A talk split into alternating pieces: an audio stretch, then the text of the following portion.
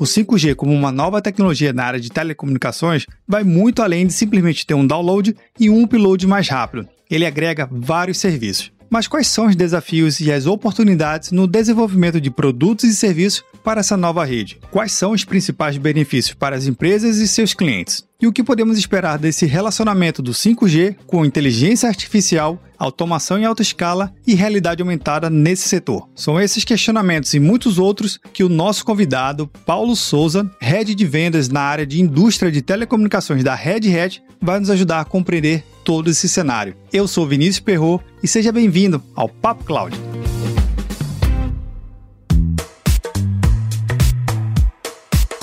Enquanto você ouve o nosso episódio, que tal deixar um comentário e uma avaliação no seu agregador preferido? Assim, podemos saber se você tem gostado de cada programa e podemos melhorar mais e mais.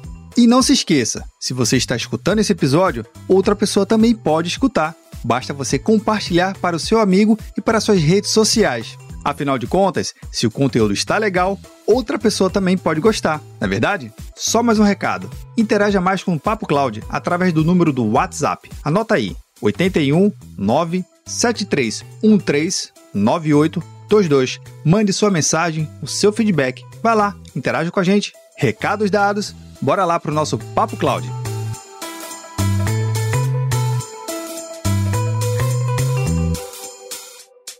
Paulo Souza, seja muito bem-vindo aqui ao Papo Cloud.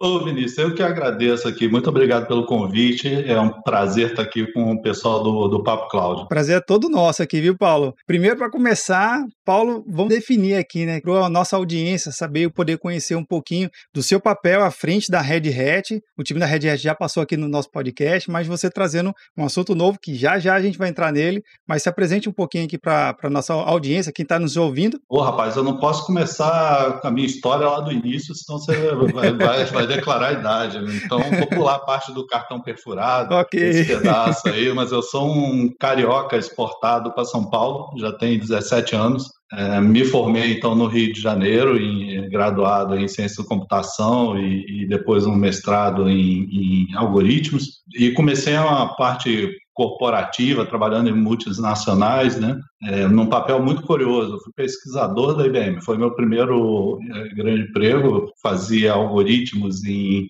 que trabalhava com imagem de satélite, e depois migrei aí para o mundo de é, servidores, hardware, passei uns bons 10 anos nesse pedaço em várias empresas, IBM, MC, é, Ingram, e depois retornei IBM para liderar algumas unidades de software. Passei aí também uns 10 anos nessa liderança uh, e depois uh, focado especificamente no mercado de telco. Tem alguns meses que eu estou na Red Hat, então sou, é, tenho é meses, é novo, né? É, e, e aceitei esse convite que foi muito, muito especial para liderar a equipe de, de telecom aqui é, na Red Hat.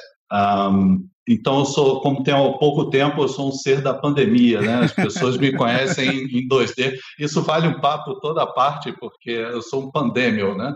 Sou a pessoa que não conhece o próprio time, não conhece o chefe, não conhece o escritório. Então, é uma... Mas é, é a vida que segue no, no, nesse, nesses tempos agora mas numa empresa espetacular que tem muita é, ambição de continuar crescendo nesse, nesse mundo, nessa indústria que é tão, tá fervorosa. Então, essa é a minha história em 30 segundos. bacana, mas Paulo, bacana. De fato, é considerado um novato, né? É o novato do time é, Red Hat. Um eu me chamo de um pandêmio, um ser 2D. As pessoas só me conhecem em segunda em duas dimensões. Olha que interessante. Mas mesmo sendo novato, né, ou um ser pandêmico em 2Ds, mas trouxe um à frente de um, de um time tão importante. Agora, pra, até mesmo para a gente entender aqui qual é a importância do time de telecomunicações ou esse setor, esse segmento dentro da Red Hat? Pode ter algum ouvinte que não esteja conseguindo conectar as duas coisas. Poxa, Red Hat fazia um, um sistema operacional. O que que, o que que vocês estão inventando aí com essa área de telecom e que você está à frente dela? Nossa, Vinícius, assim, a indústria como toda, ela ela está fervilhando com todos esses assuntos novos aí de 5G, né, que você mesmo é, trouxe, mencionou, que a gente vai, vai conversar um pouco mais à frente. É, então, é uma indústria muito, muito importante. Né? A Red Hat é uma empresa que está sempre na inovação, né, com comunidades e tudo. E a vertical de, de telco, né, é uma vertical muito importante. A Red Hat tem uma, uma, um protagonismo, uma missão muito, muito grande na, na atuação é, e eu digo isso globalmente, tá? Globalmente é uma vertical muito, muito é, importante na, na Red Hat.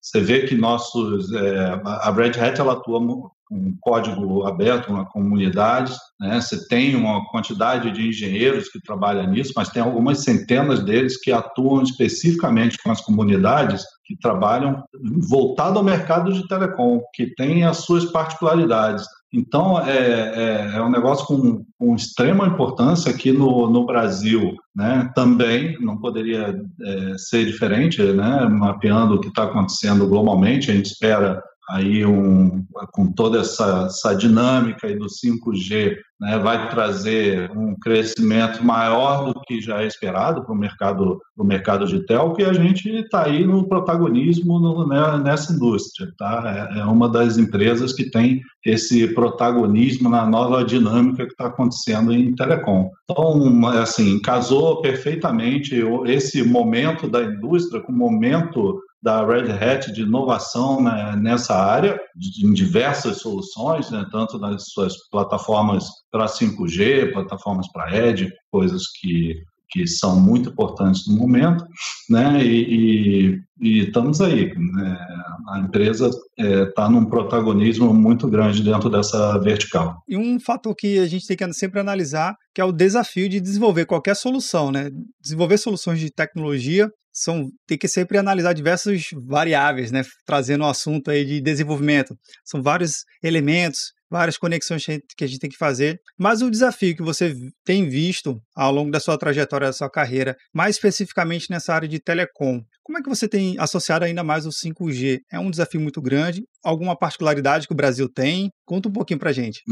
A mudança nessa área, Vinícius, tem sido grande, né? Porque se você pegar como que eram as coisas aconteciam assim no 3G, no 4G, que está aí, né? Não, não acabou, estamos aí com 3G, 4G, mas é assim, em geral você tem uma organização que define é, algum tipo de padrão, assim, organizações que atuam na área, como 3GPP, etc. Eles definem um padrão usado em telecomunicações e você tem é, empresas que constroem equipamentos específicos para atender aqueles padrões. Assim se viveu a indústria durante muitos e muitos e muitos e muitos anos, né? É, você lança um padrão específico para 4G, que a empresa faz um equipamento que atende muitas funcionalidades, se aproxima daquele padrão e faz uma arquitetura que a gente chama de arquitetura, digamos, vertical. Né? A própria empresa faz é, de cima a baixo aquele determinada função. Isso tem vantagens, teve vantagens para o 3G, teve vantagens para o 4G, é, você tem aí é, sempre uma empresa que é responsável por tudo, você tem um modelo de operação que é simplificado, que você tem poucos componentes, é, mas você traz algumas desvantagens também nesse modelo que você fica preso àquele determinado é, fornecedor que faz aquela, aquela vertical. O, essas iniciativas que acontecem hoje, né, essa tecnologia de é, mesmo já no 4G, lá desde 2012, né, é, as empresas de telecom elas têm um pouco desafiado esse modelo, exatamente para evitar esse você ficar preso a determinados fornecedores, ela tem desafiado esse modelo. E desafiado esse modelo, é, inicialmente pensando em como que eu posso transformar essa arquitetura vertical em, em virtualizar essa, esses equipamentos, né, em, em tornar esses, esses, esses, equipamentos componentes de software montados em cima de uma plataforma horizontal e que eles, esses, esses softwares, eles possam interagir e ter uma interoperabilidade entre eles, né, de forma que você pode ter muitos é, fornecedores de um determinado componente muitos fornecedores de outro determinado componente, todos eles é, fluindo sobre uma plataforma é, horizontal. Isso é uma mudança muito, muito, muito grande na forma e na cultura como você pensa é, ou como você fazia as arquiteturas verticais. Tá? Então, é, é, toda essa dinâmica traz uma, uma mudança grande de cultura, traz uma mudança grande é, tecnológica, né? Traz uma preocupação grande, porque quanto mais você é, tem componentes de software, mais próximo esse mundo se aproxima ao mundo de TI, que tanto você e os, e os ouvintes aqui conhecem. Né? Então, você tem uma, uma sinergia muito grande no tipo de é, de procedimentos que fazem é, é, esses dois mundos falarem. Olha, que interessante você apresentando essa plataforma me fez associar dois aspectos que a gente que é da área de TI propriamente dito conviveu com a, o time de telecomunicações que foi redes convergentes. Né? As redes, quando começaram a receber um IP, né, a rede de telecomunicação receber um IP para dentro da sua estrutura, começou a convergir dois tipos de redes. Né? A rede corporativa, aquela que já tinha um IP, com redes em tese analógicas e digital. E um outro aspecto que você está falando agora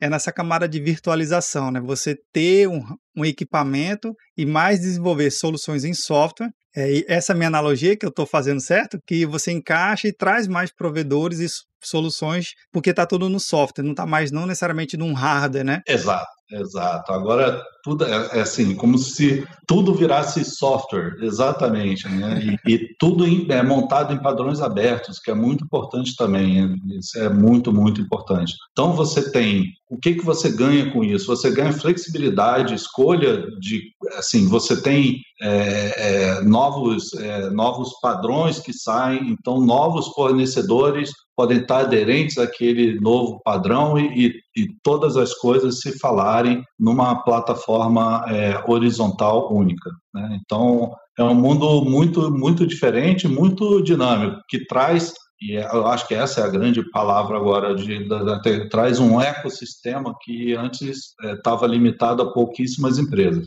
Você traz um monte de pessoas novas, né, novas empresas atuando nesse setor, com procedimentos que são, como você comentou aí muito bem, né, parecidos com aqueles que a gente tinha no mundo de TI. Né? Então, é, é um mundo muito, muito novo que a gente está passando agora. Olha que interessante. Então a gente pode dizer que um novo mercado de startups pode estar tá surgindo aí para atuar exatamente nesse setor de telecomunicações. Totalmente. Olha que interessante. Não só, não só naquilo que diz as funções de rede, mas também é, já avançando para o 5G, naquilo que são as aplicações que você vai conseguir nessa tecnologia.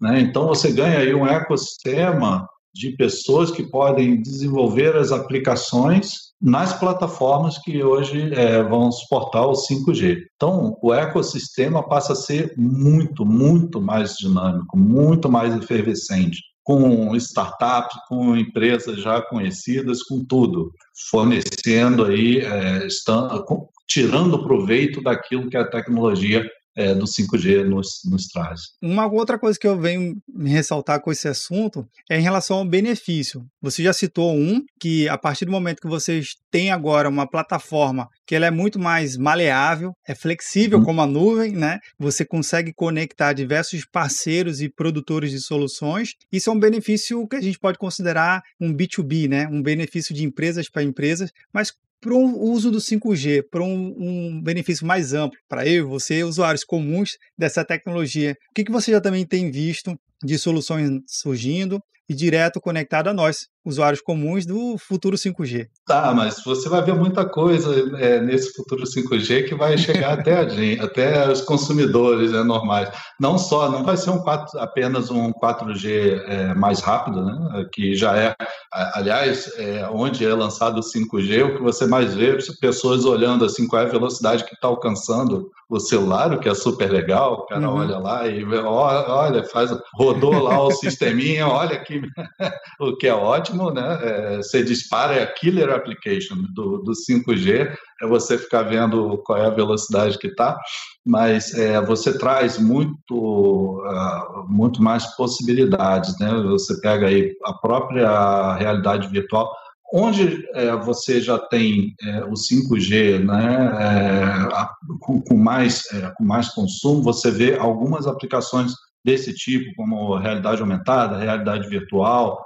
né, sendo muito utilizado pelos consumidores normais, é, nós, ou nós, né? Mas o o ganho-ganho que você vai, vai ver né, é, é, também num ponto que você tocou e tocou muito, muito bem, que é o, é o B2B, empresas para empresas. É você pegar aplicações, e como eu te falei, o ecossistema vai gerar essas aplicações e que vai atuar em muitas indústrias, que hoje não é possível fazê-lo com a tecnologia atual, né, do 4G ou 4.5G, né? Então, aplicações em saúde, aplicações em, em carros autônomos, em controle de, de, de eh, trânsito, um, ah, aplicações na indústria, né, controle de, de máquinas, é, drones, né, na próxima controle de coisas que você precisa de características que é, a, as redes 5G é, oferecem. Então, você vai ver todas essas coisas acontecendo ao longo dos próximos muito poucos anos, né? E eu acho que a gente vai, vai surpreender com o que vai acontecer e que a gente ainda não sabe, coisas que vão aparecer por aí. Uma pergunta que não estava no nosso roteiro. Vamos nós. Mas me lembrou aqui, e no período de gravação, pessoal, a gente está gravando esse episódio, ainda o leilão do 5G, então o Brasil ainda não correu, não foi efetivado, não foi concluído o processo, né? Você sabe se tem alguma data, quando é que isso vai terminar, ou é um embrólio ainda que está se resolvendo ainda? Essa pergunta aí de um milhão, ou mais até, né? Ou muito mais, mas está próximo, né? Acho que tudo indica que está próximo aí, no próximos par de meses a gente deve acontecer. Eu, particularmente, eu, eu creio que a adoção do 5G vai no padrão que está que tá querendo né, sendo, ser adotado aqui no Brasil, vai ser até mais rápido do que a gente imagina, porque tem, tem demanda para isso, né? tem demanda principalmente nesse mundo de, de empresas. Agora, é, é, claro que as operadoras elas, elas têm que é, se preparar com tudo isso que eu comentei, né? A sua plataforma, o seu ecossistema, né? E, e a Red Hat é, atua muito fortemente nessa parte é, da plataforma horizontal, que traz um monte de, de assuntos correlatos. Eu sei que você é especialista em alguns deles, como é, cloud híbrida, né? Adoção de padrões é, abertos, adoção de uma estratégia de cloud híbrida é, é, muito muito concreta, né? Toda essa questão cultural, então tem, tem é, deveres de casa e digamos assim as operadoras, mas mesmo assim eu acho que a adoção vai ser muito muito mais rápida talvez do que a gente do que a gente está esperando. Tá? Verdade. Você reforçando essa mensagem, me lembrou também quando a gente vê o 4G chegar no Brasil, que teve um investimento muito pesado das empresas de telecom, dar o refresh nos seus equipamentos, né? Tentando trabalhar ali no 3G e 4G simultaneamente. Então, em tese, a mesma torre, ela tinha lá os dois equipamentos que atendia, atenderia as duas redes ou mais, né? Ainda existe outros tipos de redes na área de telecomunicações mas você trazendo esse cenário novo, o tempo de refresh para quem entende um pouco dessa plataforma mais, mais, mais conectada, mais híbrida, o plug and play é praticamente instantâneo, né? Você sobe uma, uma solução atendendo a nova rede mais rapidamente do que ter que ter aquele, aquela operação de instalação, configuração que era muito pesado e demandava muito tempo, né? É verdade, é verdade. Mas não, não, além disso, tudo que você falou né, a gente não pode esquecer de passar por esse mundo B2B, que eu acho que é a grande transformação nessas soluções de empresas para empresas. Né? Como é que você vai fazer a indústria é, ter benefício no, no 5G? Né? Como é que o controle é, de maquinário, controle de frota, né, que a gente comentou aqui do, dos drones, que é algo que parece que está muito distante, mas daqui a pouco está é, tá aí saúde, a questão de, de você ter é, também a parte da indústria de saúde, que, que é algo que também será muito forte, a, a, o, o agrobusiness, que também é um, é, né, um destino das soluções 5G. Então, é, esse mundo empresarial, um mundo que vai vai estar tá muito, o ecossistema em torno disso vai estar tá muito efervescente, além, é claro, do que chegará a nós, é, os consumidores, né? O mundo é um mundo espetacular que está tá vindo aí, tá, que, que já estamos dele, né? Verdade. Está vindo aí. É, né, já estamos nele, mas que, que é, a gente vai ver no próximo par de anos aí algo espetacular acontecendo. Sem dúvida, mestre, sem dúvida. Agora tentando fazer um pouquinho da, da pergunta de um milhão de dólares, né? Ah, Subindo um pouco a régua. Essa, essa é difícil.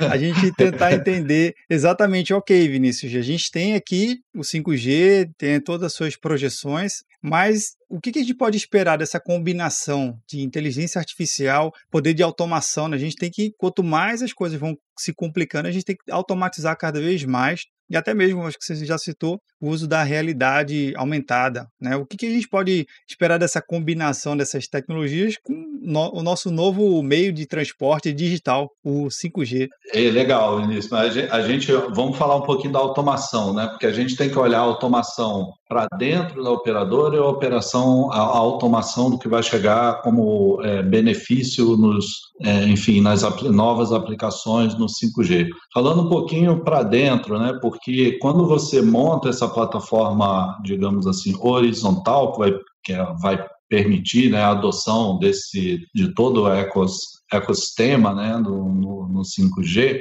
você traz essa complexidade, digamos assim. Como eu falei antes, você tinha um equipamento de um fornecedor único, um ponto de contato único, poucos é, é, lugares de falha. Agora você traz um ecossistema com muitas empresas, muitos elementos é, na sua rede, elementos que são software, então desaparecem e aparecem, elementos que antes, como é que você fazia um inventário? Oh, esse equipamento está na sua casa, Vinícius. É muito fácil você fazer um inventário. Agora faça um inventário de um software que aparece e depois não está mais ali, porque a sua rede é, passa a ser dinâmica. Então traz uma, é, esse tipo de complexidade, mas ainda bem que é algo que é, já era muito praticado no mundo TI, né, e muito compreendido no mundo TI, digamos assim, essa automação, essa necessidade de automação. E ela é necessária até quando você fala em levar é, as suas aplicações para data centers que fiquem mais próximo do seu, do seu usuário final, né?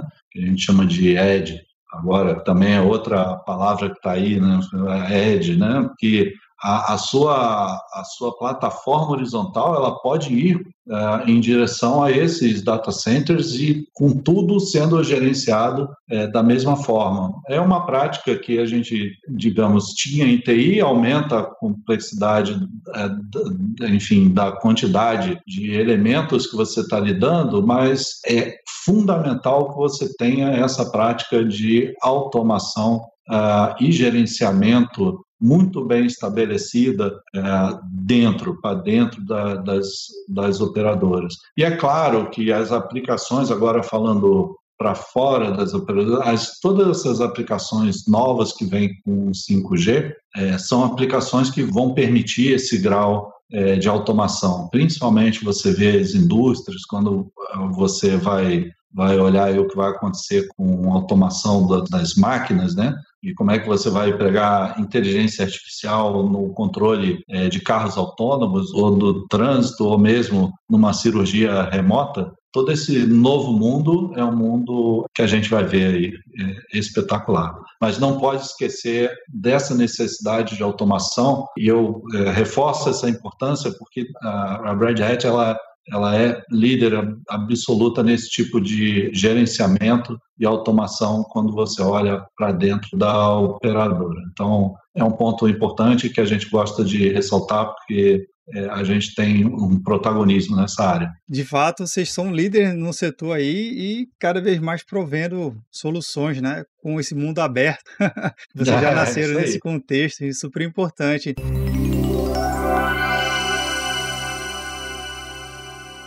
Mestre, eu sei que a gente tem muito assunto para tratar, ainda mais falando do 5G, que é um tema que eu particularmente gosto, automação, inteligência artificial, enfim, computação em nuvem no geral.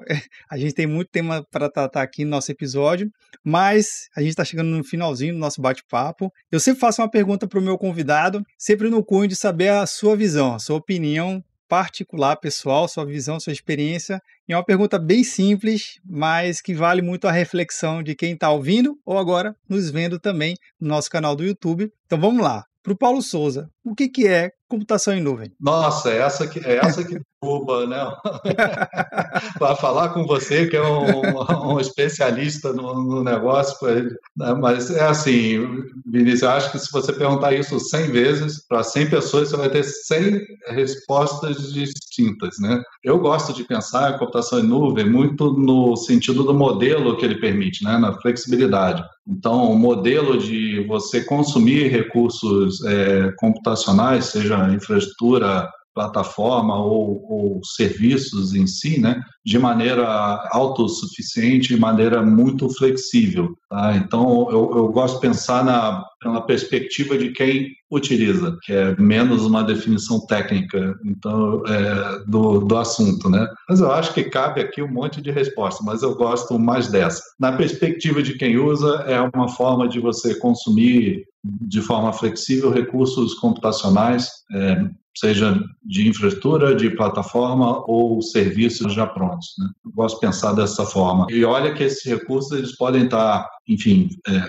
fora do seu alcance ou, ou em público, ou pode estar no seu no seu site, né, é, on-premises, né, e, e, ou ambos, que eu acho que é o grande, né, a grande tendência é as empresas olharem isso, né, e ter a flexibilidade de ter é, várias fontes de recursos, então ter uma cloud é, múltipla ou multi-cloud, e também dentro de casa e fazer isso uma grande cloud é, híbrida.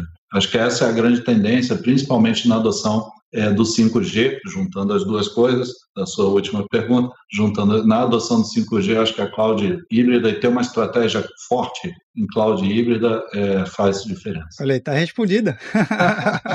Se junta-se a... um especialista olhando, um especialista olhando, é, não dá. não, de forma alguma. Os especialistas é quem dá a resposta. Isso que é o legal. É a pergunta que nunca busca nem o certo ou o errado. É, é justamente essa vivência, porque já é um tema que a gente ouve tanto falar, né? Computação em nuvem, computação em nuvem, que danado é. É até difícil a gente definir, obviamente. Mas esse aqui é o, o exercício para a gente estar tá sempre pensando de formas diferentes uma definição de, de um produto, um serviço que está tão presente na, no nosso dia a dia, né? Mas, mestre Paulo, eu queria agradecer muito a sua participação, agradecer o time da Red Hat por estar tá de novo aqui né, no nosso episódio, no nosso Papo Cloud. E fica aqui o meu agradecimento e até uma próxima oportunidade. Eu que agradeço, Nisso. Obrigado mesmo.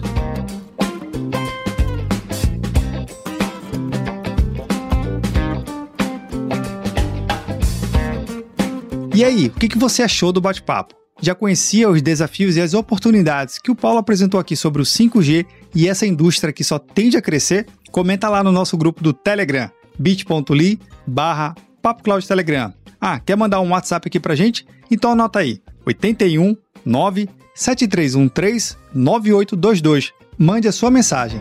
E aí, tá na nuvem?